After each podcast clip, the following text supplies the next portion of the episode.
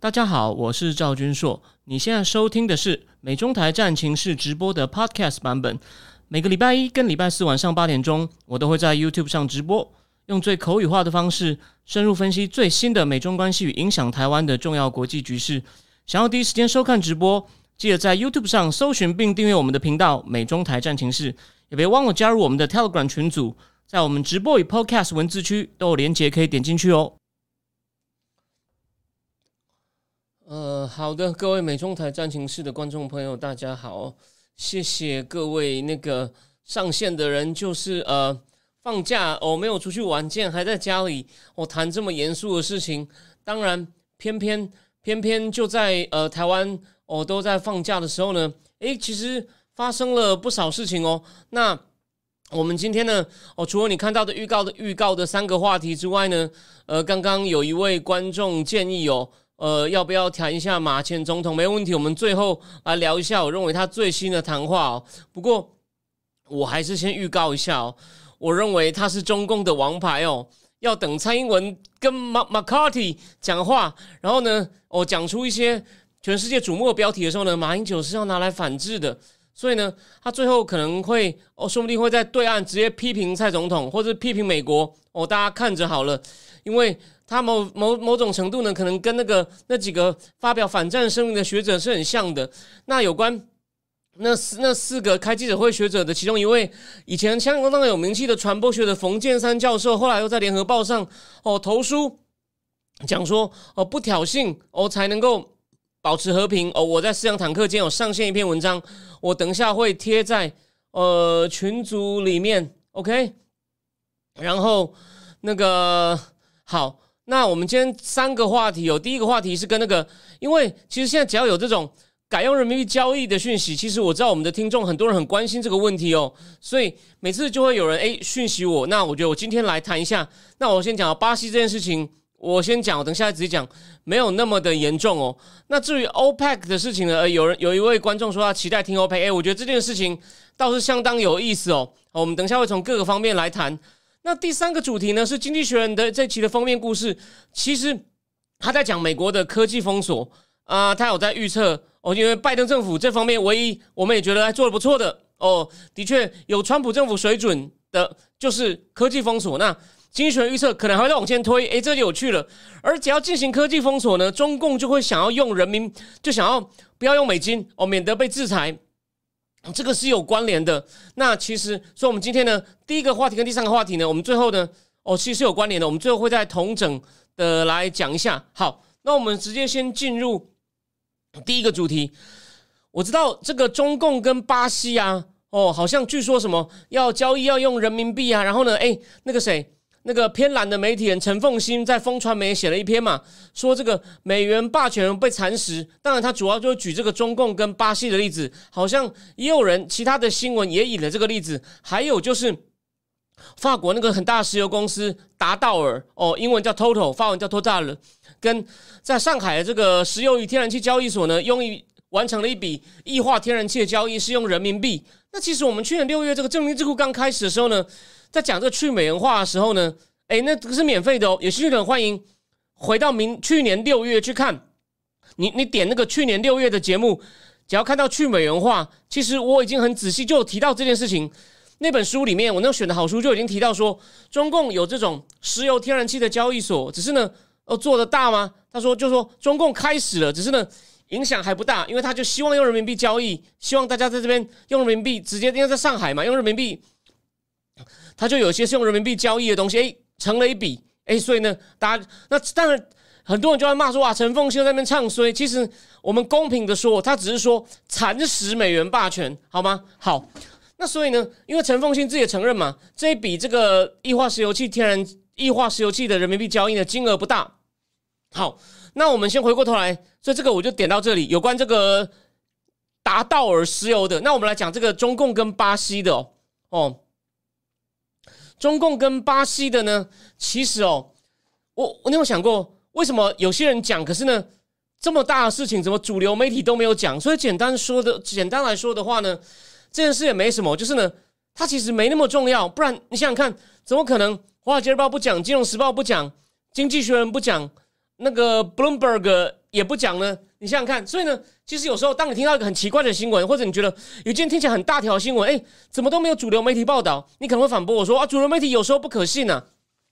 没有，这可以分两个谈哦。我们先我们先话题岔开一下，我们来讲一下这件事情。主流媒体有时候对于一些判断哦也会有错误，没有错哦。比如说，但是呢，可是对于一个短期很明确的事实，比如说那个当初不是很多主流媒体说川普通乌吗？我们不是要这边在在讲说支持川反川，我们就举例那个，因为川普通乌那是一个一连串事件组起来的。而不是一个单一的事件，所以呢，哦，报道出来，川普回骂他们，然后呢，两边骂来骂去，所以呢，一下子哦讲不清楚，而且呢，的确当初是有一个叫做 Steel Dossier，Steel Dossier 就是发发文的文件的意思，就是希拉蕊聘了一个英国情报局退休的人，叫做 Stealer Stealer，Ste Stealer Stealer，然后呢，他呢写了一份报告，所以里面有很多事实，说川普跟俄罗斯私下联系，那那他又主动去找记者。所以呢，记者相信了他讲的很多事实，可是呢，那是已经结束了以前的事情，所以呢，就变成我说以前有发生这件事，川普说没有，就这边两边就打混战了，所以就不一样。那这个呢，这种东西就有争论的空间。那主流媒体也有可能错，或者我说了，主流媒体有时候会写说，第一年会写说拜登政府继承川普的强硬政策，我看都很不同意啊。可这只是一种判断呢，他没有举出实际的例子啊。可是或可是呢，这次。回过头来，我们来要讲中共跟巴西宣布说要以人民币交易，这是一个很明确的事实，很容易可以查证的。那为什么主流媒体都没有报呢？就是因为实情不尽然是如此。好，那我告诉你什么是实情。其实你如果你今天有看我那个预告啊，哦，发这则新闻的哦，你看他那个照片，就是哦，在巴西的一场论坛，OK，在巴西的一场论坛，那不是一个最，那只是一个商业的场合哦。其实哦，如果这件事这么大的话呢，有一个专家哦，他有一个人叫做呃 Javier Blas 哦，他出了一本书讲这个全球石油能源交易的。我本来想要在正经智库讲的，不过我后来觉得暂时先搁住。哦，他也会在 Bloomberg 写文章的，他就冷冷的在他的推特上写：如果这件事是真的，全面性要改用人民币的话呢，会是两国总统发表一个公报。其实已经讲完了。但是我们还是仔细把这件事情分析一下。那是一个名不见经传的通讯社拍了一张一个商务场合的照片，但是呢，它造假吗？也不是哦，原来是一个巴西的银行，一个巴西的不是很大的银行接受人民币结算，而那个银行背后还有中资入股哦。所以说呢，那就是中共在做球哦，想做点新闻。那有这件事，可是其实是微不足道。那哎哎，可是呢？那毕竟至少开第一枪嘛，一个有中资入股的银行愿意接受人民币结算，好吧？有有比没有好，哎，有些人就把它放大了，说哦，美元霸权要松动了，哎，糟啦，那只有一家银行啦，那家银行也不是很大哦，也有中资，所以呢，他只是在一个商业论坛上讲到这件事情，所以呢，你放心哦，这个东西还早，那你可能想说啊，有就就就这样走，哎，孟成就这样子啊，所以没有激起什么讨论呢，那可是呢？我们再回到这个美元霸权的问题，我先讲一部分哦。我今天不是贴了一本书吗？那是三月二十八出的《Bucking the Buck》，就是呢，buck 也有那种赌注的意思哦。赌 Bucking the Buck 就是把美元也不一定讲赌了，反正就是把美元挡住，就我们不要用美元了。那那本书的论点跟我们去年六月选的那本书，我去年六月选的书《De-dollarization》是二零一九出的，这本书最新的，可基本论点还是一样，美元。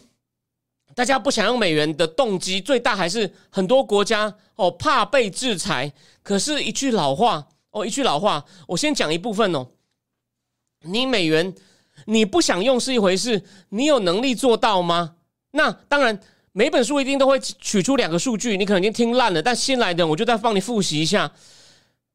大部分国家还是有六成的人。是以美元为储备货币，以我们讲的央行外汇存底，美元大概六成，但是呢，比十二十年来降了降了大概一成多。可是问题来了，可是那降的一成多都转到人民币啊？没有啊？哦，它是有些转到欧元，哦，有些转到日元，哦，有些转到英镑，诶，有些转到什么瑞士法郎，人民币还排第五呢。而且呢，这本书的作者他引这个数据引的文章，也是我去年就讲过的哦，就是 Berkeley 大学那个政治系但专门研究国际经济的 Barry Ashgreen 跟两个 IMF 的经济学家哦，他们不但做了一些现状的描述，也跑了一些统计。那那些统计你懂不懂？其实对你不影响大局。所以重点来了，人民美金美元当全世界还是有大概占所有的外汇储备的百分之六十哦，这个数字你会反复的一直看到很多人引哦，的确在过去的大概是十几年或十年少了百分之十，可记得再提醒大家一次哦，那十是跑去人民币吗？没有。哦，已经有伯克莱加州伯克莱政治系专门研究经济的 Barry Ashgreen，他就是写过一本书，引用了以前法国人说美元是美国人嚣张的特权，那个很有名的哦，专门研究经济的政治学家跟两个 IMF 经济学家写了这本书，他写了那篇文章去分析外汇储备哦，他要提供一些外汇储备数据。另外一个就是国际贸易的交易哦，啊那人民币才占外汇储备的大概两两趴多，诶，两趴多真的是不是个咖。那除了单外汇储备外，另外就是交易嘛，国际贸易的交易，人民币的多少是人民币交易，才占一点六，哎，小到小到不行，哎，这样的数字是你最常听到的。那这个最新的出，难道就没有什么贡献吗？哎，他帮我们复习了一下哦，他我们就我先讲前半段哦。中共其实在呃金融风暴以前呢，完全没有想过要去取代美元哦，为什么呢？因为他拼命在从美国那边出口。希望美国能够多买他的东西哦，让他的经济成长。所以陈小龙不是说那时候有这个出口景气吗？那中共拿到赚到很多美元，就拿去买美国公债。所以呢，那这样等于他的他的资产都放在美元啊。所以他其实是很很愿意去支持美金的。支而且呢，他还控制汇率，不要让人民币升值太多。虽然他一直赚到美金哦，理论上他应该要，而且呢，因为一直对美金一直对美国出超嘛，所以理论上呢。哦，理论上呢，应该是人民币要升值，哦，美金要贬值，贸易上平衡，但他没有，他一直把人民币的汇率呢保持在一定的程度，所以呢，他不但支持美金，还一直还一直低估人民币，哦，好长一阵子，所以，所以那个虽然说固定汇率在七零年代尼克森就把它去掉了，可是呢。人民像人民币对美金啊，日币对美金啊，台币对美金啊，都受到一些各国央行的一些操纵。也就是说呢，这个固定汇率的布莱顿森林体系，其实呢，被一些这种东亚国家的央行呢，哦，有点就是歪打正着就保留下来，变成 Brettons Woods Two。那这是一个叫 Michael Dooley 的哦，一个经济学教授写的。那这个 Michael Dooley 以前有台湾有个人上过他的课哦，那个人蛮有名的，他现在不写，他一气之下不写脸书了。那个普通人的自由主义，他们是同一间学校的，是 U C 哪一间学校？好像是 San Barbara。这个 Michael Dooley 是第一个点出哦，布莱顿森林体系的那个固定汇率制度其实还存在着，尤其是这些东亚国家哦，都操纵汇率。好，那可是呢，后来为什么变了？金融风暴之后，金融风暴那二零零八金融风暴之后呢？那时候发生两件事：第一，他怕美金的币贬会大贬啊，他们他们那么多美金就没了；第二。那时候我怕美怕美国不给他足够美金。那时候美国是第一次哦，就是那个叫 Adam Tooze 的教授，哥伦比亚那个经济史教授 Adam Tooze，就是跟中共的方兴海在达沃斯金乱开会。方兴海说：“你们民主有问题，你们需要政治改革。”Adam Tooze 狂笑。然后呢，我看的这个影片，我写在脸书上。然后我的好朋友侠女，我财经网红 Amy 也也把我转了我的文，《自由时报》就看到了这件事情，还写信去问 Adam Tooze。所以闹大了，有没有？而且那一次是因为我在那边嘲笑方星海，那次是那是有传到对岸去，就是我老实说，我现在节目真的没影响力，不是很大啦。然后我在帮台湾写的专栏，因为有点难，所以没什么人看。反而那次因为艾米帮我传一下，我笑方星海，哇，那次其实是我我写的东西，我认为影响力最大的，跟那个吃大便的可能有点像。那个吃大便的，不管我们在讨厌他，客观说，那吃大便的很多东西是传的很广哦。回过头来，先这样讲，好。那回来讲重点，所以呢，Adam t o o s 就曾经写过篇文章，就在讲哦，二零零八金融风暴的时候呢，美国联准会呢就跟一些央行签了一些换汇协议，就是我美金会给你用哦，你拿一些东西来当抵押。最近上两个礼拜前不是又来一次吗？那个金融风暴就来过一次了。OK，那那时候可中没有跟中共签哦，所以 Adam t o o s 写了一篇文章，就要提醒说，你不要以为这只是个纯金融经济的问题哦。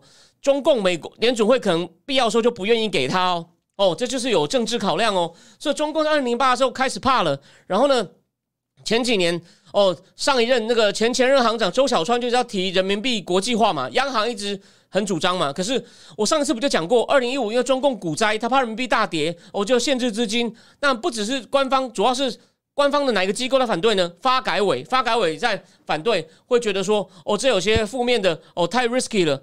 所以呢，如果开放人民币整个自由化、自由进出、自由兑换，很危险。所以呢，哦，所以后来呢，整个人民币国际化呢，就基本上就停下来了。哎，这些东西其实哦，这些东西我也都知道，这本书写的东西，这些东西我都知道。可是再来，他最后再提醒我们一件事哦，他做了很棒的提醒，说为什么中国后来又怕的要死呢？香港事件呢，二零一九的时候，林郑月娥那些人不是被制裁吗？他直接写了嘛。其实哦，还有就是美国那时候，川普退出伊朗协定。退出伊朗核协议，欧洲也很不爽，又不能做生意，做恢复制裁，又把伊朗逐出这个 SWIFT，就环球金融电讯协会，那是一个各金融机构传讯息的平台哦。你要先加入会员，然后呢，才能在这个平台上呢互相进行汇款。那是一个 messaging platform 哦。如果对这个不懂的，你先知道这些就够了。又把伊朗逐出去，那中共就有点害怕了。他这边有提到一些新的讯息哦。我以前在对岸的时候呢，也常常看到中共有一个叫“金融四十人论坛”，哦，有官员、有学者，哦，产官学的人都有，常他们讨论水准还不错，不是官方传声筒，他们就开始很担心呐。哦，看到伊朗有问题，看到香港的时候，他们那时候看到香港的官员被美国财政部制裁，二零二零这本书写喽，他们有一个官员直接写说，我们以前呐。是希望人民币慢慢国际化，然后人民币也变成一个国际货币哦，就变成一个水到渠成的事。但现在不能这样想了哦。他的意思，他就举了一个中观说法，说现在呢，要让人民币尽快也也能够变成一个独立的货币，让更多人用，是一个是一个要未雨绸缪啊，免得哪一天我们用没有美金呐。所以你就知道，川普那时候因为香港的问题哦，开始弄中共，中共吓死了好吗？所以你就知道为什么我说拜登政府除了科技封锁以外，其他东西哦是不行的。然后我等一下讲完，哦，我们这个话题呢，先讲到一部，先讲这一半哦，先讲这一半，后面呢，我会跟大家讲哦，就是这个这个呃，刚出这本书叫做《Bucking the Buck》，这个政治学者呢，他从那个就中共自己的那个支付系统 CIP 呢，去他从这个 CIP 的一他提供了一些数据，这是比较新的东西来讲这个 CIP 哦，到底有没有机会国际化哦？那可是再提醒大家一件事，他要讲哦，就说。你你看到制裁，你更想要不要用美金？你要你要建立自己替代货币。可他说，问题是为什么美金始终没有被取代呢？我先讲大架构，细节我后面再讲。因为没有一个替代的东西啊，而人民币就本来想国际化哦，进入一些理由又被挡住了。就是很多人越来越想，因为不想只要用美金就很容美美国就有权利制裁你，但是我做不到。就他要举个很妙的例子，他说当初那个 Google Plus 那个社交网站会比脸书差吗？它的安全性更好，我界面设计的更好啊，但是脸书就很多人用啊，啊，美金就那么多人用啊，你没有办法吸引更多人来用，你就你的普及性就撒不开呀，哦，你你就是很多人都我我不想要脸书，脸书很讨厌，动不动就被阻，有没有？可是你你换到别的地方，那边就没有人看得到。Mula 不是常常也在提醒大家这个观念，对吧？Mula 也是他对脸书也抱怨一堆啊，可是他说这个这个这个这这个非常适合当类比，好吗？所以记得。没有一个，就是没有一个替代品呢，所以呢，中共很难。不过最后呢，有给一些具体数字，说中共自己的支付系统哦，跟美国那个 SWIFT，还有个另外叫 CHIPS 哦，这三个我后面我讲完第三个主题后，回过头来讲这个，因为这个东西，它它这个东西算是比二零一九我讲那本书呢有一些不一样的内容了。其他其实，在二零一九我去年六月带大家读那本书，免费给所有人看，那那两集影片呢，其实都已经讲了哦。所以他这本书呢带来的新内容没有想象的多。但是还是有，我最后再讲。然后那个林谦老师说，希拉蕊的新书《恐惧境界》小说设定世界被核攻威胁，美国政府正在角力扩大危机。我懂，对对对，这个蛮有意思的。希拉蕊跟人家写小说，其实是还蛮有才的。然后呢，他说今天那个中国大学毕业生聊天，他说现在大学鼓吹爱国教育，大学生普遍对共产党反感。这个我上次有讲过嘛？因为疫情后，但是对于共产台湾或美国对干，让是跃跃欲试，让人忧虑。呃，这就是我说，就是说中共的民族主义宣传哦。就说他怎么讲？他只是为了要民族主，他有两段嘛。他宣传民族主义，不是因为他真的相信民族主义，是因为他要要要靠民族主义来让人民拥护共产党。但有一个东西失效了。可是那个民那些民族主义呢，有一些东西也不能说完全没道理。所以呢，所以就说应该这样讲，他他诉诸了人性的一种诉求，就是我们之前我说了嘛，中共之前经济不错，那他我们要让国家富起来，我还要强起来，有没有？嗯，那个那个邓小平让人民富起来，习近平要人让人民强起来，中毛泽东让人民站起来，所以那就像一个商品，没有一个人不想强起来，所以呢，中共的那招呢，还是有部分它的功用哦。这是我初步的解释。哇，他说跟林清老师聊的大学生是很不错的大学，但有一半同学找不到正职工作，只能兼差，这我完全不意外啊。我这边再补充一点哦，这个话题以后再仔细讲。你看中共目前的经济成长数据哦，都是靠基建又走回老路，靠基建的大灌水，又是靠投资，消费没有复苏哦。这我讲到烂了，我只提醒你最新的最新的，又有人再从数据看来又是这样子了，好吗？好，那我们先先往后，我们先到第二个话题哦哦。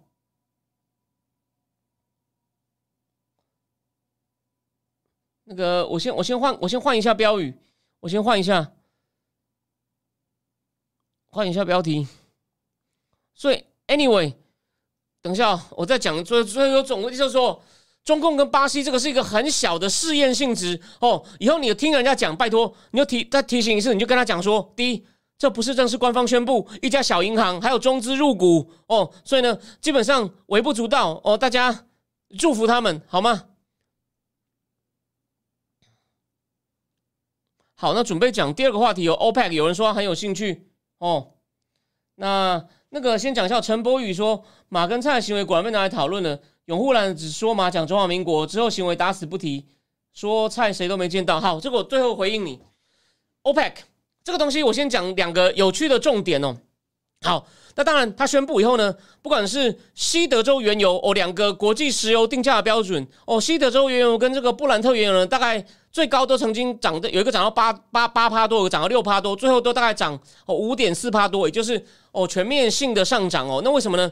是因为那个烧他们无预警的在礼拜天宣布哦，各国会自愿哦，自愿减产大概一百一十万桶。我讲大概的数字哦，烧迪阿伯老大说减五十万桶，然后那个。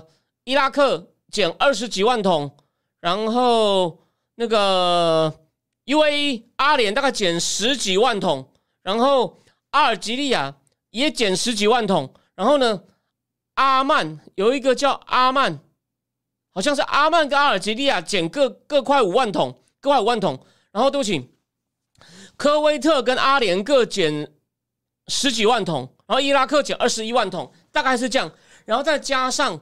上个月哦，自从五月开始，俄罗斯也说要减，所以呢，总共加起来从五月开始会减一百六十万桶。俄罗斯要减，为什么呢？它是为了反制被限价，就是欧美各国现在总共美国、欧盟、澳洲，他们加入一个机制，就是可以跟俄罗斯买油，但是如果买的价格超过六十块美金的话呢，你好像还是可以，但是呢，保险公司会不保你哦，你等于成本还是。就是不，你就你买不到，你一定要低价买，就是不会让你能源能源一下买不到，让你国单经济出问题。可是不要让俄罗斯赚多多钱，就是等于是 finance Putin's war chest，就是英文标准用法，就是他的战争的战争的那个胸前的口袋，不要让它装的满满的，所以不能让它赚太多哦。当初其实哦，而且呢，据说哦其实俄罗斯生产成本大概是二十几美金，你把它压到三十，他可能都愿意卖哦。但是现在。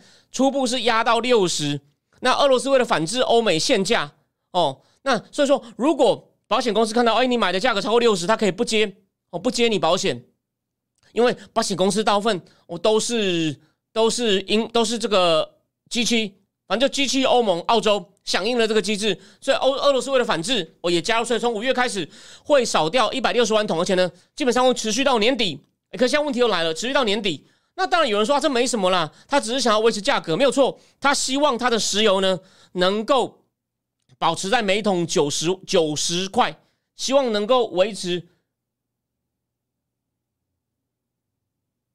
九九九十块哦，九十块，希望能上上到九十块。那目前呢已经有高盛啊预测哦，有可能要上看一百了。为什么呢？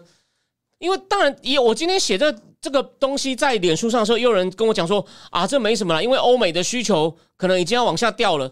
其实哦，油价在三月的时候，因为欧美那个银行风暴嘛，曾经跌到低点，可是呢，其实已经主动的涨回来了。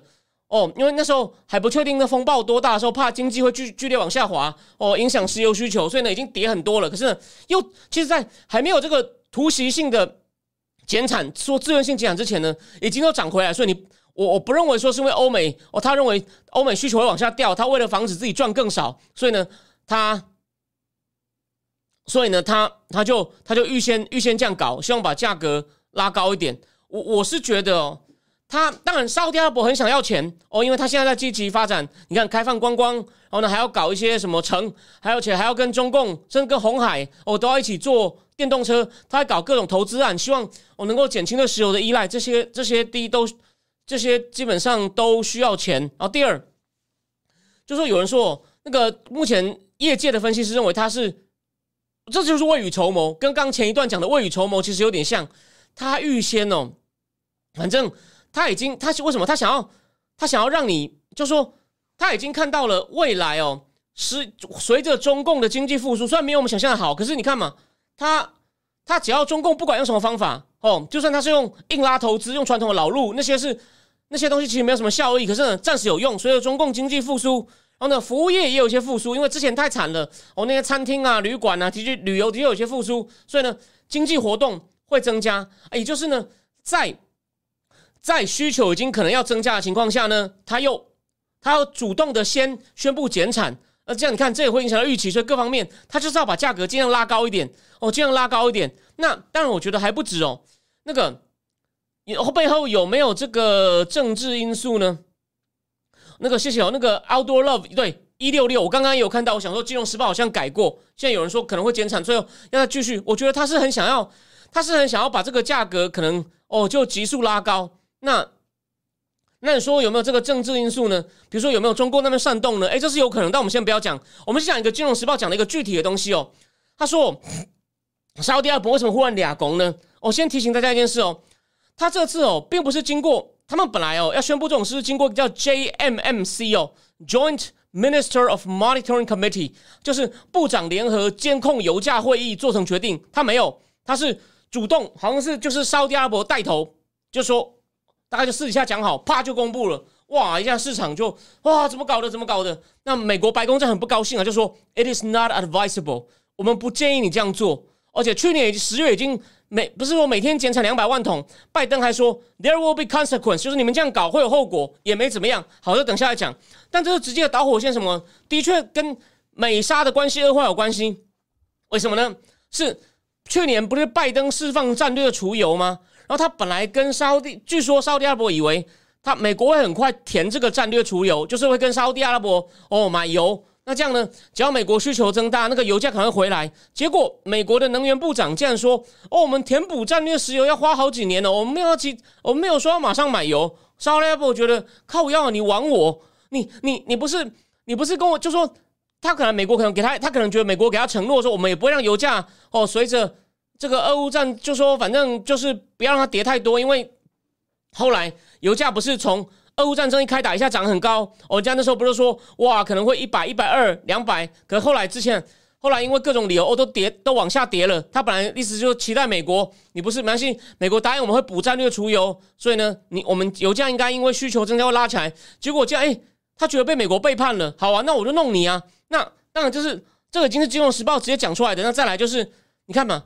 或就是，但不管有没有中共在那搞鬼，其实像《金融时报》主流媒体也都在讲，这就是沙特阿拉伯进一步要跟美国讲，我不听你的话，我也不怕你。但还有个问题，你看嘛，拜登说 there will be consequence，结果呢有 consequence 吗？所以他也不怕你嘛。所以其实很可怜啊，我们不是要批评他啦。那你看嘛，就是有人既然。我有一个，我有一个连友，平常我们还算理性讨论，可有时候他也会说，你就是你就是情绪性的讨厌拜登。No No，我没有这种情绪啊。那个，我提醒大家一件事哦，之前在正天智库还是哪有人问我过，有没有看过布林斯基的大棋盘？我小时候看过。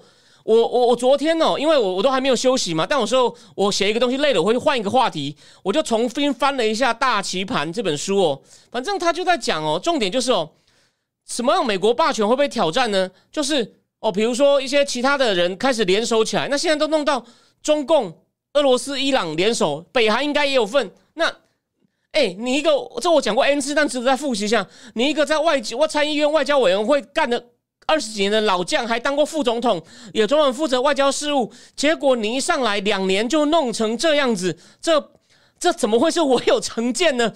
现在的情况干还不夸张吗？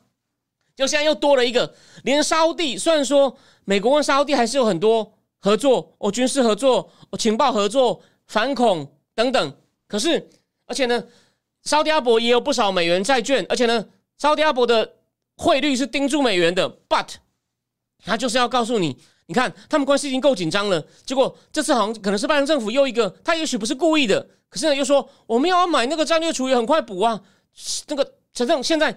我觉得他们关系已经很不信任了，所以现在这个王储就是，反正去年你来跟我求和，然后后面，但他去年为了一些理由，他为了自己想要要钱，可能也是试探一下拜登，又宣布减产，拜登也不敢怎么样。现在他又觉得美国又背叛他，那我就再来啊，互相伤害啊。所以不管怎么样，每个主流媒体都要写了嘛。沙特阿伯好像越来越不怕跟美国对干了，所以拜登又弄到就说你去年去不是也白去了吗？所以各位想一想，这个这难道是？我们那么乱移美吗？就是我们是一败啊，他的能力真的有些问题，好吗？所以，所以现在情况就是哦，现在情况简单说就是我们要继续先继续看下去。虽然我先讲细节，我可能要再补上哦。五六月那个，我觉得美国的那个银行危机哦，整个金融的危机哦，可能还没完，现在只是暂时一个休止符哦。所以。去年先打个插个话题，去年最先预测美国会有通膨的那个 Lawrence Summers，也就是奥巴马时代的财长，然后那个讲错了，克林顿时期的财长，奥巴马时代的总统经济顾问呢，他还说上个礼拜哦，一些小银行又被提走一万亿美金，就是信心，就是然后加上我说商业地产的问题，所以呢。可能他现在勉强把水坝挡住，五六月可能又会大爆开一次，大家注意看哦。这个这个再说，当然那时候可能哦油价会往下掉，所以这会不会是沙特阿拉伯比较厉害的分析师先看到后，我们先涨起来吧？Maybe 也有可能，这个提供提供你提供你那个参考哦。但导火线是美国说不买战略储油哦，对啊，就是风花雪月讲的打脸拜登好几次哦，也也也也没有作为，所以啊，所以啊。就是他一直一直一直就是，像能那个有页岩油业者也没有很努力在生产呢，好像他后来有开放一点点啊，可是呢，基本上缓不济急，所以呢，所以所以现在问题就很麻烦了。那我们就我们就先我们就先继续看下去。假设美国的银行危机呃没有爆，那经济经济还是很好的话呢，他这样搞的确会让美国的通膨会让美国通膨。就很难压下纽约的油价，纽约的油哦今天也有涨一点点，好像也有涨两趴。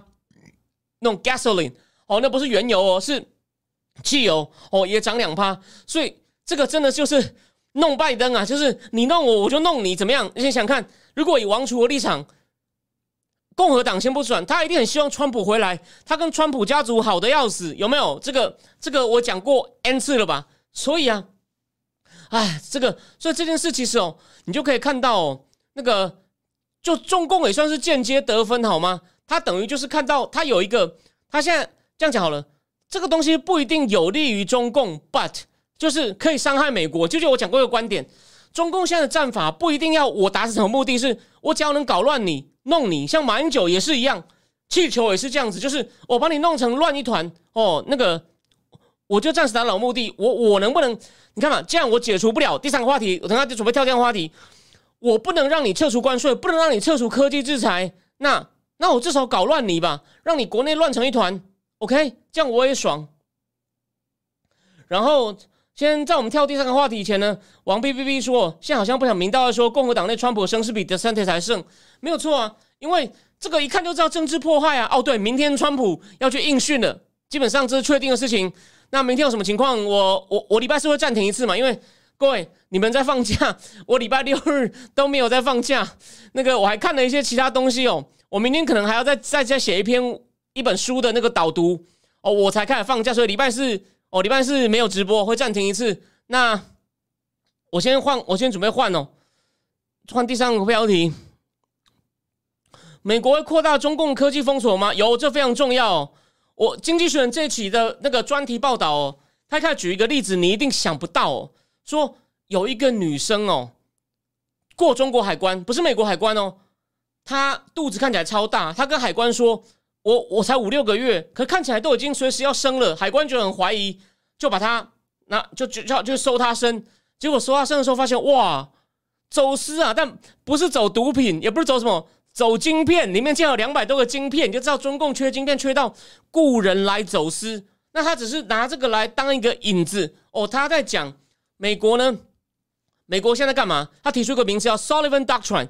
虽然我之前常批评他的国家安全顾问 Jack Sullivan 是个草包，不过呢，他科技封锁上呢是不错，是可以拍拍手哦。我们但是呢，他其他地方我还是草包，但还好，因为这件事平均一下，他现在勉强及格。因为这科技封锁非常狠，而且呢还可能再继续。我鼓励他继续，我支持他继续。好，先讲啊，因为 Sullivan 有说，我们要在几个方面哦去抑制中共的叫 Foundational Technology，就是跟他的国力。跟它国力的基础有关系的科技，AI、生物科技跟清洁能源。那你看嘛，现在你看中共缺晶片，缺到用人去走私哦，居然就反正中共现在有很多方法想办法去弄它的晶片。那现在呢，精选就预测哦，这个晶片呢，哦，中共的晶片呢，他说现在他他现在在锁这个高阶的这个晶片呢。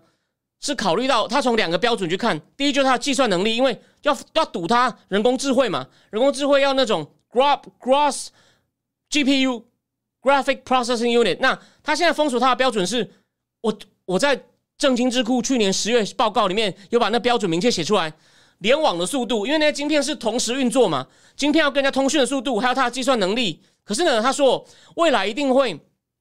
未来啊，一定会有更好的演算法，晶片的功能呢，哦，也会在进步。所以呢，他说他现在这个限制呢，可能之后会不一定有用。那他只好呢去限制更多晶片，到最后呢，可能会整个所有的 graphic processing unit 不是指比较新版的哦，所有的这个 grass grass GPU 呢，可能都会限制。这是第一个，他说这样子呢，美国会损失商业，中共玩电玩的人，玩电玩的玩家可能也不能玩到。哦，这是第一个。第二个是生物科技。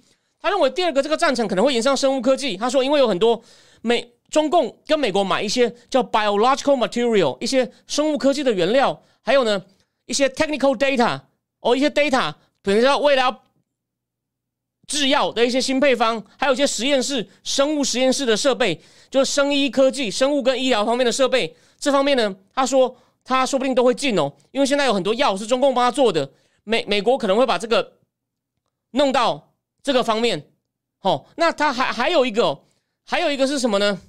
还有一个是，他说还有一种更狠哦，因为他说美国现在怎么搞呢？就是学川普的，川普给他们设个很好的翻译嘛。所以我说，虽然这个 Sullivan 这个真的是够狠哦，不过呢，他还是没有突破川普的框架，他用的就是那个叫 Foreign Direct Product Rule，就说这个东西叫做外国直接产品规则，就是外国的产品。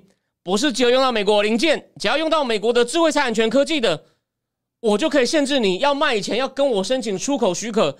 只要你的产品里面有我的智慧财产科技的，而且呢，这个东西不只是实体的产品。他说，如果有一些东西也可以把它视为一种出口的，什么叫有些东西可以也可以视为出口的，叫 deemed export？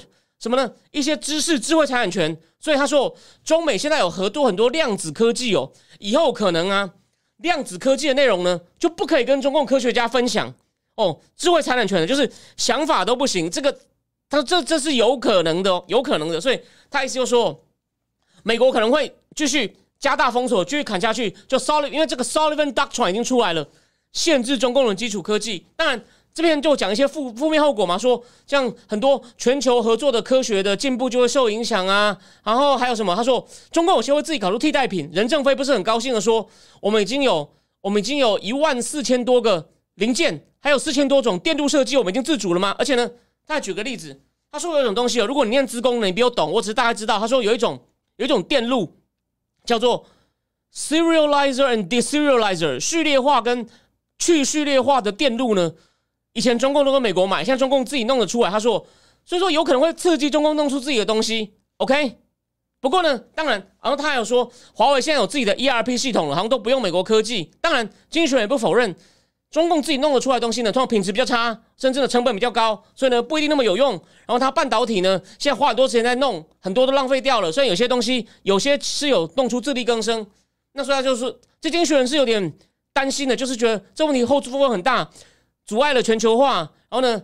所以他最后引用了一个教授说：“我去年十月听到美国进进那个高阶晶片给中共啊，就是那种辉达的 graphic processing unit，他觉得真的很讶异。你们不是以前一直说 open 就是 free trade 吗？然后呢，open 吗？开放的社会吗？怎么现在搞这种东西呢？哎，还是老话题，未来一两年哦，你只要听到只要这种这种话题，永远会听到有人说美国在搞霸凌哦，这世界违反自由贸易原则。哎，我们我先提醒大家，我告诉你这个大架构如何跟这些人辩论哦。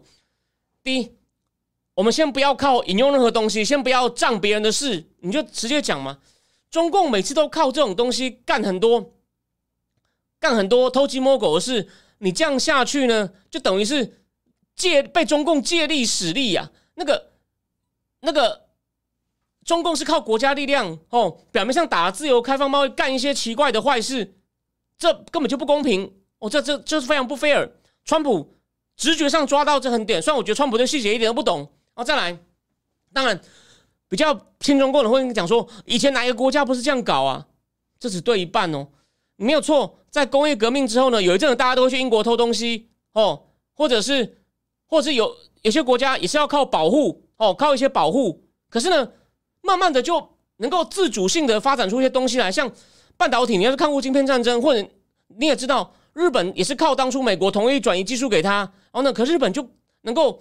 靠更好的制成哦，日本也有也有一也有一些东西有偷窃，没有错。日本人也会带着相机来拍东西，可是呢，人家哦，慢慢的就能够弄出一些自主性的开发出一些东西来，不是靠偷窃。可中共是很奇怪，怎么会越偷越厉害啊？其实经济学那篇文章还有举出一个例子，当然这几年因为各种问题加上疫情啊，就是他在戏股那种收购的案呢。真的是直线的往下掉，就是类似中共的创投去收购细细股的哦。我今天没有贴那个图，因为我觉得不需要贴，反正就真的是掉的很严重。所以，啊，中共资金在细股现在已经不重要了。你有没有想过一件事？再讲一次，你要跟他们就说，先不要，先不要吵架，但是你要提醒他们，请问哪一个？我已经遇过到处到处，每个人都说中共做事没有什么，以前大家也这样做，为什么你现在就不准中共做？你就是反中嘛？No，你要提醒他，你去看各国的历史。怎么会一个国家都已经说要争世界第一了，还在偷？没这回事。其他国家是从从中等变强国，哎，每个人国家都有偷，没有错。所以呢，他们这样讲是不对的。没有一个国家是靠偷偷变世界第一。中共觉得可以，所以这是概念。再讲实际的，因为我我这几天还看了一个东西，只看了一点点。布鲁金斯研究所右派智库出了一个哦打赢冷战的蓝图，就说中共跟美国。本来就在冷战，你不用否认。你拜登政府一直说不打冷战没有用的，为什么？这边补充一点这个内容：什么叫中共跟美国当然是冷战呢？为什么？跟苏联一样嘛。虽然唯一不一样，我也反复讲过嘛。苏联的经济没有跟美国整合，中共有。可是呢，这两个有个同样的，就是呢，都是靠主要是靠政治经济竞争。不靠武力竞争，美国跟苏联还会打代理的战争。虽然乌克兰战争现在有一点像，有一点像而已哦。中共因为一些理由还不敢直接给武器哦。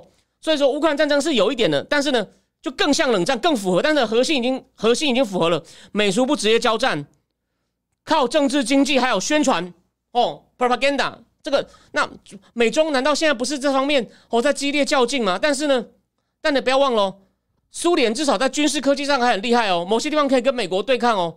美国是，但所以美国才要用晶片，所以晶片战争里面呢，这作者花了很多力气。除了用深入浅出的方式告诉你晶片一些一开始的基本原理，他一直在讲如何晶片让美国的飞弹打得更准。为什么？因为早期晶片的应用都跟国防部有关。好，那那那但那时候苏联呢？虽然说在科技上是逐渐落后哦，可是呢，可现在这就为什么要堵住啊？当初苏联因为跟跟美国是脱钩的，那现在你就要把中共弄成苏联，你就会赢嘛？这就是大概念嘛。所以由那个布鲁金斯研究所这个智库的这个报告呢，就是 Winning the Cold War，要打赢这场新冷战。其中的执笔人就是写百年马拉松的白邦瑞，里面提出了非常多政策建议。那当然，说就希望科技封锁一定要继续弄。记得那个那个重点就是哦，那个你呢，中共只要不改变他的行为。哦，没有错，他会让经济比较没有效率，东西会变比较贵，没有错。这是一些你跟人家讨论的时候，哦，如果你支持我论点，你就可以提醒他说，这是必要之痛，因为你不要哦，你不要看现在表面上这样讲了。假设没有这些，川普开始，拜登政府跟着科技封锁，高通会不会赚很多？NVIDIA 会不会 NVIDIA 会不会赚很多？好，中共如果用这些东西让自己变更强了，他会多嚣张啊！各位，你看他现在要不是你看他之前怎么样去用经济去修理别人的，让韩国乐天关掉，然后呢，以前因为刘晓波去领和平奖不买挪威鲑鱼，哦，那还是比较早期哦。最近他怎么修理南韩，再到怎么样修理澳洲，更夸张，怎么样修理澳洲？所以啊，你你等于是给他工具让他壮大自己，反过来开始对你。打着民族主义的情绪哦，开始对你鬼叫，你你你现在还不斩断他吗？你干嘛？哪有人那么笨的？对吧？这已经是个基本常识问题。那那些商业上的损失哦，那我们是值得付的。那我知道商人一定会抗议啊！我不是讲过吗？我去参加过闭门会议，一个在台湾的哦搞新创的人，他一直觉得战争不但影响他的小孩，也让他没有办法好好做生意，被影响到当然是很遗憾。可是。必要的时候，你那个人，我觉得他也不喜欢中共。我就想提醒他说：“你真的觉得用谈的中共能保障你的民主自由吗？”就我客观说，虽然那个人他很讨厌，他觉得看出来他很讨厌民进党，可是呢，你真的认为用谈的中共能保障你民主自由吗？我觉得他也不喜欢中共啊，所以这是可以提醒的哦。你不用一次又说服人家或变倒人家，但是你可以提醒他：你你的中共用这么多，之前用这么多。硬的手法就是玩百年马拉松，这样壮大他自己哦。然后呢，打着市场经济的旗号，他的目的只是市场经济吗？他只是真的要跟你买那些晶片，只是拿去用吗？拿去享受玩电动吗？No，No。然后呢，那你看嘛，他什么东西都可以限制你，你却不能限制他。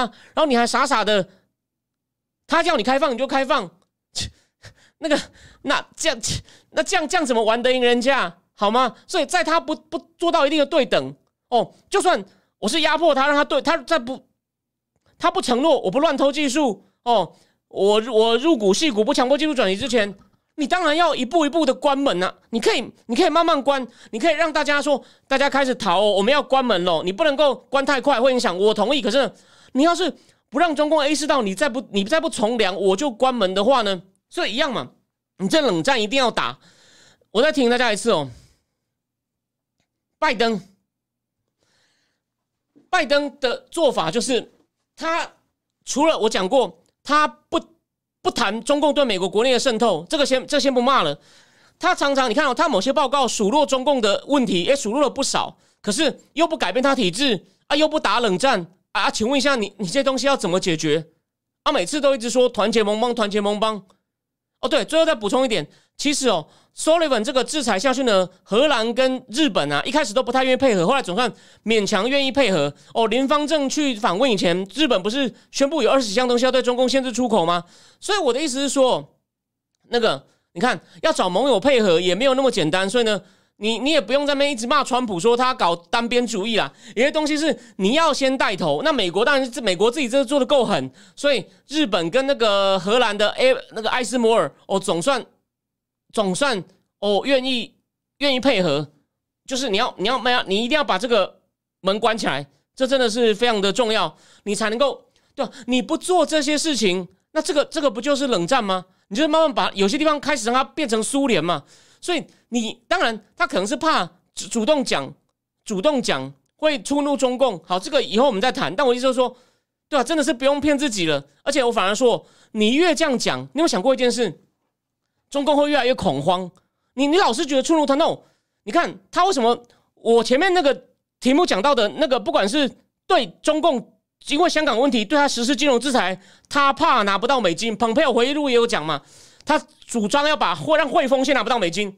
川普反对，怕影响到太多人的生计饭碗哦。川普有这种考虑，所以你你要你要先，你只要让中共吓到啊，他只是鬼叫两句，他会越缩越紧，然后呢，浪费各种资源搞自力更生。你拖垮他，就跟雷根当初搞星战计划有没有？大举增加经费，那拜登政府的国防经费其实增加的并不多，所以。右派都很担心啊，而且这这不是左右派的党派之争，这是实际的问题啊！你他拜登政府的国防经费给太少，当年雷根怎么拖垮苏联的？雷根星战计划、星战防御计划大幅增加国防经费，哎，苏联就要跟他硬拼。戈巴契夫，但戈巴契夫脑袋很清楚，我们的体制已经腐败成这样了，哦，他就不拼。哎，当然他运气好，遇到戈巴契夫更顺利。那习近平是个呆瓜，啊，他跟你硬拼，你觉得中共现在有能力拼吗？所以你不用担心，他表面上你他你逼他动手，他不会那么快动手，因为他知道自己不行。你有没有想过，他那么想要台湾，他要打早打，就跟这个就跟这个美他不想用美元一样，可他非用不可。所以呢，你只要先关门，他第一件事不是先跟你拼，拜登政府想太多了。他是会拼命做一些保护自己的动作，保护自己的动作就会乱砸资源，所以你要靠这种吓他来拖垮他。哦，这是我的一套 grand strategy，只是呢，我还没有时间细讲，但我把这个逻辑已经全部告诉你了。哦，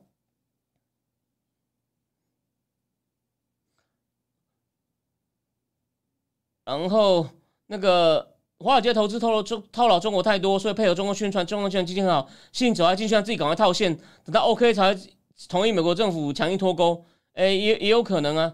然后传张说，香港向美国 FED 借掉六百亿美元。哦，有趣的消息，我还不知道，真的吗？你要你要确定哦。那你能不能贴一下你有没你的 source 哦？那如果真的是的话，我完全同意你说的，中国的美元外汇出了问题，想人民币要代替美元是个假议题哦。然后苏 Peter 说，买武器不如买营养午餐。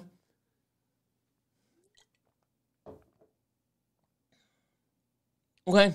所以啊，我把我的，所以我在提醒大家哦，这个一定要有一些公式。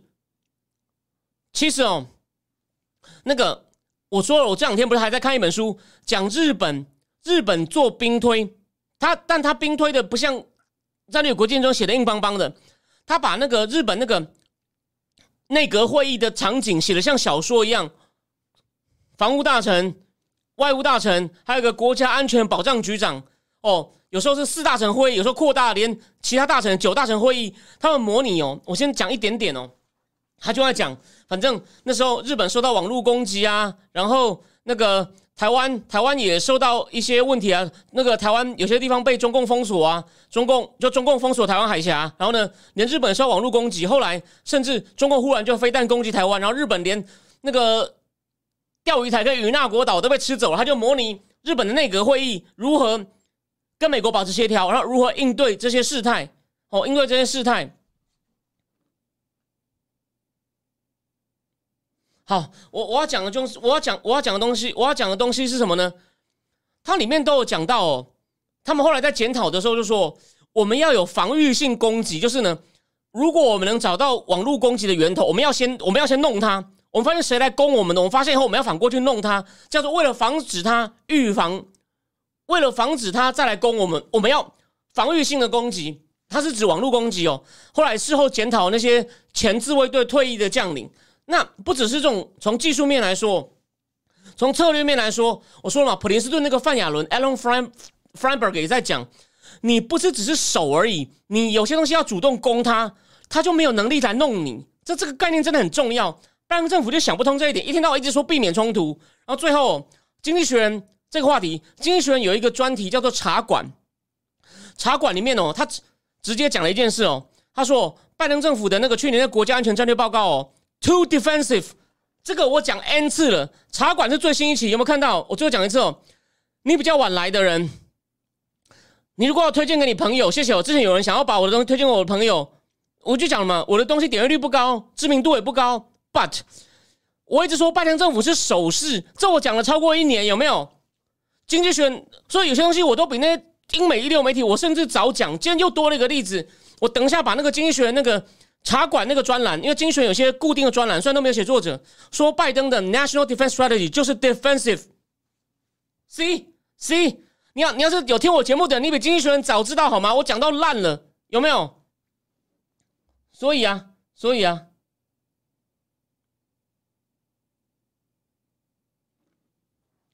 哦，所以好，我这个话题呢，就是好。最后我要结合了有关这个，如果所以因为中共很怕、很不爽被制裁哦，当然科技制裁应该会推进。那其他制裁他要怎么躲呢？哦，中共有一个自己的支付系统叫做 CIP，CIP。然后呢，哎，这个就是我说的这本最新的书，他讲了一些细节。我最后把细节跟各位分享哦。他说，你要加入这中共的支付系统呢，有两种，一种是直接加入，一种是间接加入。你直接加入的呢，可以在 SIP 内部呢，messaging 就互相传讯，就跟那个 SWIFT 一样。哦，SWIFT 就是一个环球的金融机构，你只要人家认证过你没有问题，哦，你不是来骗钱的，哦，不是那种空投机、空壳公司，你就可以在里面哦，比如说我台湾的交银跟纽约的 Melo 银行说，哎，你好，你好，我要转五百万美金给你，哦，那只是一个 messaging 的 platform。那真正的各个银行的清算机制是另外一个简称叫 chips 的，chips 就是跟晶片一样，chips 那是一个各银行间的大额的清算机制。好，中共就希望不要依靠这两个。那中共自己的 CIP 呢，就是就是中共的银行间支付系统呢，你直接加入它，可以在内部传讯、内部传讯、内部转移支付。那如果但是呢，他为了让这个 CIP 比较能够更多人用呢？有些人是可以间接加入哦，直接加入的呢，就是你要在中共内部有设立分行的，或中共自己的银行。如果国外的银行想加入呢，你可以什么叫间接加入？你可以透过你在中国的银行或者直接加入的银行里面开户来使用中共这套系统，或者你如果是间接加入，你可以用 SWIFT，所以它跟 SWIFT 是相通的。这个将就有个矛盾了。中共一方面希望这个 CIP 更多人用，可是呢？你有你你有 Swift，你你你，可是你又希望摆脱 Swift 啊？不，这不就矛盾啊？那些间接加入的机构呢，是可以用 Swift，你允许他用 Swift，那你将来你如果不让他用 Swift，那那些间接加入的不就等于被你排除掉了吗？那为什么 Swift 那么敏感？他的资料都在维也纳，美国可以看，反正他们有项协定，美国可以看，所以呢，只要是透过 Swift 的交易呢，美国都看得到，啊中共就觉得非常的敏感哦。那中共的这个 CIP 呢，到底有没有成长呢？他刚开始的时候，一天大概两千笔交易，现在大概到一万两千笔了。然后呢，他有提供的数据，到二零二零年呢，一天一天交易的金额大概是三百五十亿美金。然后到二零二二呢，最新的数字一天大概四百六十亿美金。你觉得多吗？你知道 Swift Swift 的一天各个银行说，哎，我要我要我要转款给你，我要转交易的金额到底多少吗？五兆美金。所以呢，中共只是人家的百分之一而已。所以这个作者直接说，虽然它有成长了，可是你要说。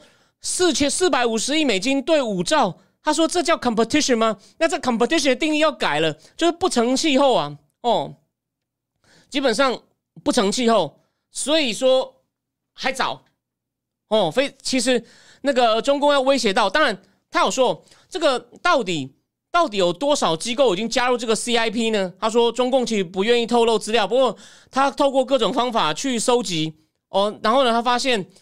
中共自己好像曾经透露过，说总共一百零四个国家有机构加入，但每个国家有几个机构加入，直接加入、间接加入没有透露。可他他用他自己收集资料是发现是有五十几个国家也加入中共自己的 CIP 支付系统，所以呢，哦，两边还有不一致。不过重点就是他还提醒我们说，中到中共的系统呢，讲出最后结论还是跟你用常识就想得到一样，只有那些。很怕被美国制裁，被美国制裁很不爽的，很有意愿赶快加入他。像现在俄罗斯开战以后，哦，就很多加入这个 CIP 支付系统。但是呢，其他国家呢，他其实诱因没有很大，哦，诱因并不大。他还有去跑统计，那这问我就不讲了。他有发现，越容易被美国制裁国家，越想加入中共系统，就是换个方法用嘛，免得我到时候用美国用到一半，像伊朗一样不给你用了。哦，美国人就这么可恶。从他们观点来看，这是没有错的，好吗？好，再来。那个，因为现在他们在讨论聊天室，有人在讨论航母，没有错啊。后面两艘，我有看到那个，有我有看到那个，应该是应该是微博吧，就讲说后面两艘都有问题。所以这边补充一个东西哦，为什么那个那个他们不是有一次海军前总司令吴胜利跟着航母不是绕台湾一圈回来，他就下来了吗？而且现在还被离职调查，就是说这航母根本有问题啊！习近平气死了好吗？哦，习近平好好气死。好，谢谢这个庄章。他说有好几个自媒体证实，美联储利用流动性互换给香港六百美金。哦，我去查一下，这个东西有点夸张。对，反正后面那两艘目前都发现有些问题哦，所以呢，根本 就回到跟跟这个美元一样问题嘛。它军事、军事跟金融这样最大的东西哦，你不要看它，它有一定的分量没有错，可是呢，讲到最关键的部分还是差太多，不然。他想不想不要用美元？想的要死。他想不想打台湾？想的要死。他有没有能力？你们聊天事情讲了就没有嘛？连连航母，当然航母可能不是那么关键，他有很多其他方法。可是他那种两栖登陆舰够多了吗？那种滚轮船够多了吗？哦，当然他可能会用一些民船代替。哦，这边补充一点，那个兵推就是就 C A C C S I 的兵推有提到嘛？跟这个诺曼底登陆的那个用的船跟人比起来，具体数字我不可能现在现在马上记起来。可是呢？他说：“中共目前能够第一波就要运过来的人呢，跟诺曼底登陆比起来还是差很多啦。所以呢，基本上是防得住的啦。所以他也知道啊，所以为什么他每天一直讲，一直恐吓，搞了半天还是用各种灰色战争为先。那当然，我刚刚不是讲，我说我看了一本书，日本的兵退，我推到他真的打台湾了。那个，我再告诉各位哦，细节我我回去要，我明天要思考一下，写出来再讲哦。他的剧本有些地方我觉得不够合理，不过呢，他真的有他有点点出很多事情来。他有点出很多事情来，把那种日本的最高层可能怎么决策，这很有趣哦。因为参加兵推的人都是有些是中将等级哦，是中将等级，所以呢有一定的代表性，并不是自己们乱想乱推。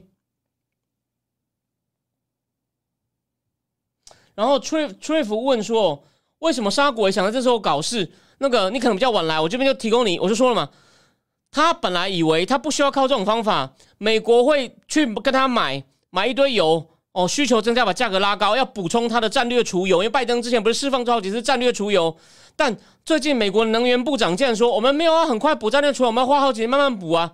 沙国就看你要玩我，加上我说了嘛，去年他不是减产两百万桶，拜登政府说 there will be consequences，就你你你你这样搞我，我去拜访你，你还这样弄我，你你你小心哦。结果小心了半天也没怎么样啊，所以这真的是拜登的问题啊。哦，谢谢 Drift。呃，好，他问我说，美中各领域还有可能舒缓或和解吗？诶，你你刚刚有没有听到我说的？连我常常批评拜登，但是连经济学人都说拜登会继续加强对中共的科技封锁，因为有一个 Sullivan Doctrine，哦，苏利文苏利文信条，哦，就是苏利文战略指针，就是要全面遏制中共的基础性科技，人工智慧、清洁能源、生物科技，所以生物科技可能会继续。而且哦，对，今天有件事，这个我可以称赞一下拜登。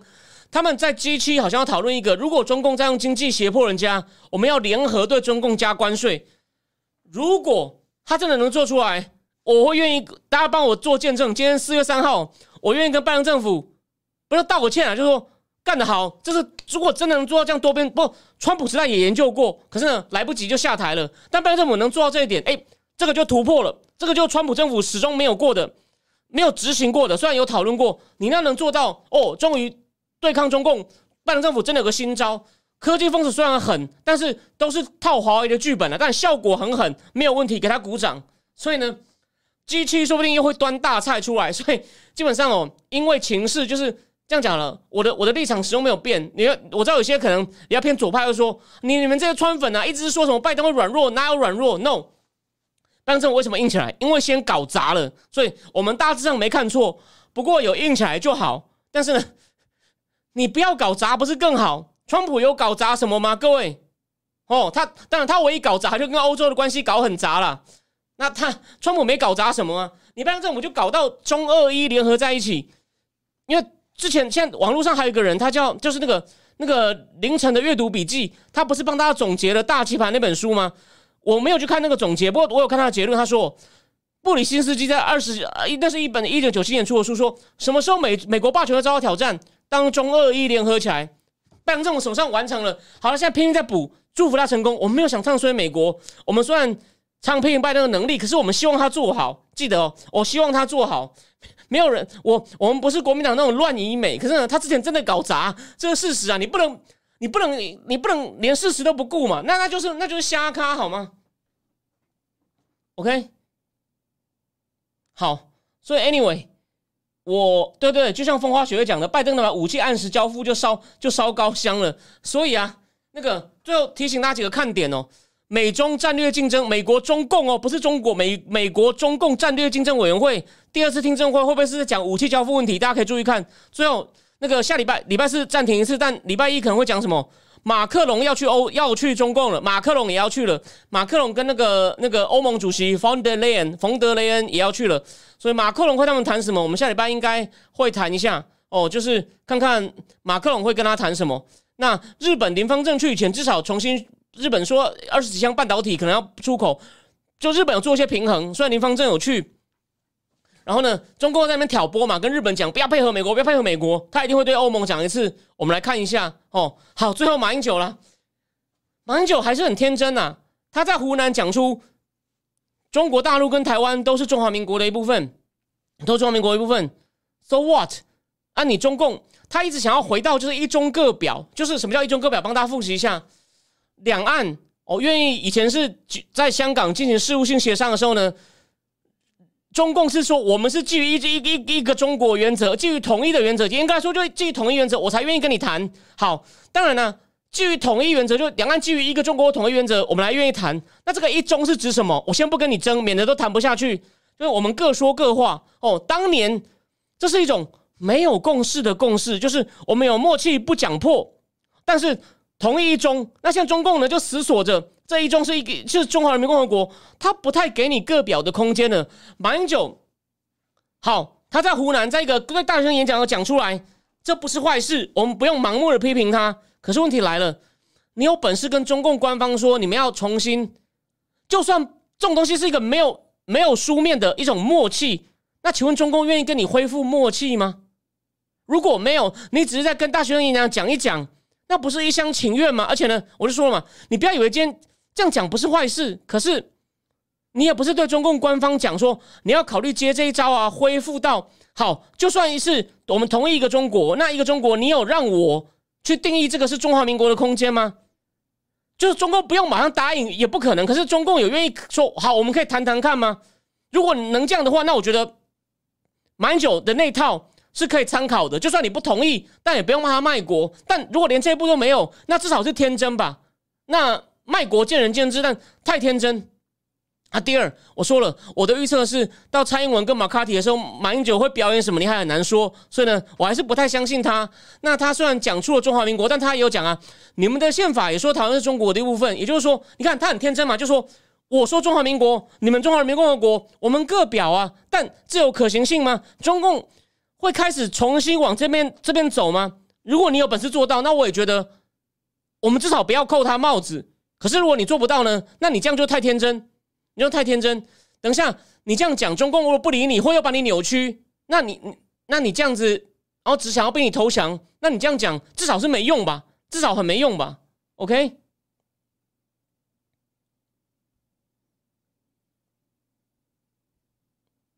哦，对，那个杨一抹淡绿说，法国之前不提供武器，现在反而成为急先锋提供武器，这个转变应该值得评论。对了，法国对于乌克兰，因为他发现，就说他还是希望普丁最后能够让他有有有光荣的下去，可他也发现了嘛，普丁铁了心要干，不希望普丁弄得很惨，可能马克龙希望的能够瞧的空间不大。所以马克龙，马克龙并不笨啊，虽然他很爱瞧事情。我讲了嘛，他他爱瞧事情，瞧到被川普羞辱。我不是讲过吗？他一直想要叫川普跟伊朗的卢哈尼总统在联合国大会场外谈，就把川普烦到说：“你不要再来烦我，你回去管管你们的黄背心。” OK，哦，对，就是像这个姚成林讲的，中共怎么可能放手一个中国定义？哦，那。那个 Elio Germano 说，相反，以为台湾独立可以不挨战争，也会很天真。这我同意啊。就是我们要独立的话呢，战军军备一定要弄很强哦。然后，只要不选，现在有声音说，只要不选赖清德总统，台湾就不会有战争。嗯，应该这样讲，台湾可能不会有战争，那台湾会被吞掉，这 这才危险呢。不被就是连仗都不打，就就让中共吞掉，那不是更恐怖吗？各位。我我我补充一点哦，那个我看那个我说过那本我在看那本日本的兵推模拟，他们事后讲评和军官就讲，大家不要忘了，台湾的玉山那么高，中共如果不费一兵卒把台湾吃下来，会在基隆港驻派驻驻驻停船，有有军舰，台湾那么高，站在上面弄雷达，那个哇，那整个太平洋第第一岛链都是中共的，如果他不费一兵卒做到，那个对整个美国美国这个集团的士气打击有多大啊？各位，所以啊。这样讲好了，但我们不要，我们客观就事论事。赖清德如果是国民党当选，不会有战争，但台湾难道就不会被吃掉吗？我没有说一定，但你不担心吗？各位，你不担心吗？这是这个是这个很大的问题。然后 Zavier 蔡说，只要是中共还是习家军，共党威胁都在，跟总统事也无关。我说了，不要赖清德的话更好，他用灰色战术，用收买的，用靠舆论。不用点，他最弱的军事不用动就把你吃下来，他更高兴。或者，就算他不直接吃下来，你有没有想过，就是以和平为名开始统一谈判，然后统一谈判开始，哦，这些先不用谈统一，先继续经济整合，说不定那些福茂什么来了，先把你的公司买下来，把你的媒体又买下来，哦，以合作之名，那不是更好？他就不用担心他军事还跟不上了，这还不这这不是更恐怖吗？哦，啊，养更多代言人，有更多中天，更多蔡延明，OK。然后 IEM 三二零说不好意思，中中华民国大陆地区就会宣战，哦，这观点也蛮有趣的，哦，也蛮有趣的。然后那个苏 Peter 说一中框架老公喜欢的好吗？关马干嘛？我是觉得马英九最后最后我我对他有期望，是说不是说他会他继续讲什么这样这样，反正到最后他可能会讲出很多非常亲共、反美、反蔡英文的话，就看先当然要等蔡英文跟马卡蒂见过哦，我这个预测不一定对。大家可以看一下，然后呢，我再讲一次，马英九的大声演讲讲的这种他期望的一中各表啊，我实在是看不出有什么可行性哦。就算就算他不是卖台，但是你有想过，他这样一讲，国民党就会说你在乱黑我们，然后台湾又吵成一团，这也是初步的目的啊。用一个完全没有可行性的东西，让台湾内部又稍微吵成一团哦。还好现在台湾没有太多人理他啊，不，所以中共可能又很失望哇，不够不够。喂，本来会以为说你看。他放他讲一点中华民国，然后国民党就说：“你看，你看，我们这个方法才是对的。”然后国民党今天不是出税说铁了，说一中各表九二共识本来就有用，都是你们这样乱黑我们。那一国两制是统一后的安排，我们现在是谈哦，我我国民党说我们又没有同意，而且我们现在是主张一中要各表，我们主张我们是维护中华民国，所以呢，民进党都乱黑我们，还还反驳陆委会说：“你陆委会搞两国论吗？你不遵守宪法吗？”所以。其实马英九的目的，中共叫马英九去的目的，只是你看得出来目的，只是有没有效果？还好，效果好像没有很强哦。这是这是我的看法。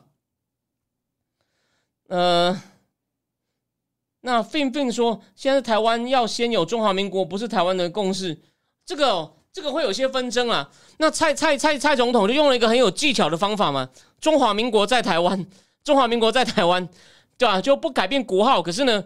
全部都是以台湾本位去论述哦。蔡英文做了一个很奇妙的妥协。亲共人士统一不一定会在教育营，那只是关台独分子。